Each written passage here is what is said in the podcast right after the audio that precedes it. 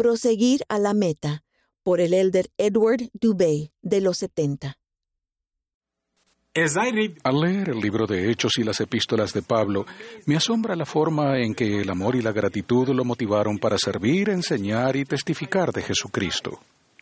¿Cómo puede alguien como él servir con tal amor y gratitud, especialmente al considerar sus grandes sufrimientos? ¿Qué motivó a Pablo a servir? Dijo, prosigo a la meta, el premio del supremo llamamiento de Dios en Cristo Jesús. Proseguir la meta es continuar fielmente en el estrecho y angosto camino que conduce a la vida eterna, con nuestro Salvador y nuestro Padre Celestial.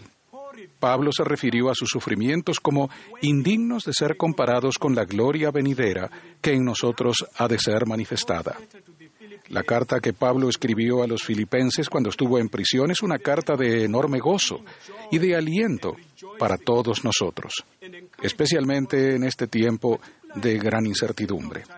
Todos necesitamos cobrar ánimo con las palabras de Pablo cuando dijo, Considero todas las cosas pérdida por la excelencia del conocimiento de Cristo Jesús, mi Señor, por amor de quien lo he perdido todo y lo tengo por basura para ganar a Cristo.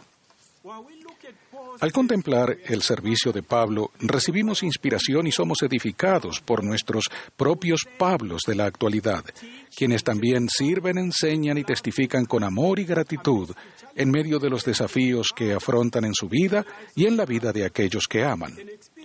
Una experiencia que tuve hace nueve años me ayudó a darme cuenta de la importancia de proseguir a la meta. En 2012, la primera vez que entré a una reunión de liderazgo de la Conferencia General, no pude evitar sentirme abrumado e inadecuado. En mi mente había una voz que repetía incesantemente, no mereces estar aquí. Se ha cometido un grave error. Mientras caminaba por el pasillo tratando de encontrar un lugar para sentarme, el elder Jeffrey Holland me vio a lo lejos. Vino hasta donde me encontraba y dijo, Edward, me da mucho gusto verte aquí. Y tiernamente me dio una palmadita en el rostro. Me sentí como un bebé. Su amor y recibimiento me hicieron sentir bienvenido y por medio del espíritu de hermandad comprendí que sí merecía estar allí. Al día siguiente observé que el elder Holland hizo lo mismo que había hecho conmigo el día anterior. Le dio tiernamente una palmadita en el rostro del elder Oaks quien es un apóstol de mayor antigüedad que él. En ese momento sentí el amor del Señor por medio de estos hombres que sostenemos como profetas videntes y reveladores. El Elder Holland, a través de sus acciones naturales de bondad, me ayudó a vencer mi egocentrismo y mis sentimientos de incapacidad. Me ayudó a centrarme en la obra sagrada y gozosa a la que se me había llamado, la de traer almas a Cristo. Él, como Pablo de antaño, me mostró que debo proseguir a la meta. Es interesante que Pablo nos exhorte a seguir adelante al mismo tiempo que nos llama a olvidar lo que ha quedado atrás, nuestros temores pasados, nuestro enfoque pasado, nuestros fracasos y tristezas pasados. Nos invita, tal como lo hace nuestro amado profeta, el presidente Russell Nelson, a un enfoque más nuevo y santo. La promesa del Salvador es real, porque todo el que quiera salvar su vida la perderá, y todo el que pierda su vida por causa de mí la hallará. En mi primer discurso de conferencia general compartí una experiencia en la que mi madre me enseñó a trabajar en el campo. Ella dijo, nunca mires hacia atrás, mira hacia adelante, lo que todavía tenemos por hacer. Al acercarse el final de su vida mientras mi madre luchaba contra el cáncer, ella vivió con mi esposa y conmigo. Una noche la escuché sollozar en su habitación. Su dolor era intenso, aún después de haber tomado la última dosis diaria de morfina unas dos horas antes. Entré a su habitación y lloré con ella. Oré en voz alta para que recibiera alivio instantáneo de su dolor. Y ella entonces hizo lo mismo que había hecho en el campo años atrás se detuvo y me enseñó una lección. Nunca olvidaré su rostro en ese momento, débil, afligido y lleno de dolor, mirando con compasión a su hijo apesadumbrado.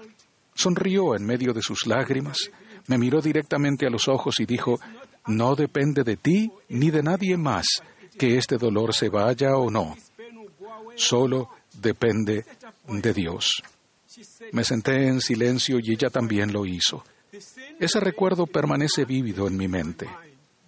Esa noche, por medio de mi madre, el Señor me enseñó una lección que me acompañará por siempre. A medida que ella expresaba su aceptación de la voluntad de Dios, recordé el motivo por el que Jesucristo sufrió en el jardín de Getsemaní y en la cruz del Gólgota. Él dijo, He aquí, os he dado mi evangelio, y este es el evangelio que os he dado, que vine al mundo a cumplir la voluntad de mi Padre, porque mi Padre me envió. Al reflexionar en las preguntas que hizo nuestro amado profeta, el presidente Nelson, en la última conferencia general, ¿estás dispuesto a dejar que Dios prevalezca en tu vida? ¿Estás dispuesto a permitir que Dios sea la influencia más importante en tu vida? ¿Permitirás que su voz tenga prioridad sobre cualquier otra ambición? ¿Estás dispuesto a que tu voluntad sea absorbida en la de Él? Pienso que mi madre habría respondido con un emotivo pero firme sí, y otros miembros fieles de la Iglesia en todo el mundo también responderían con un emotivo pero firme sí.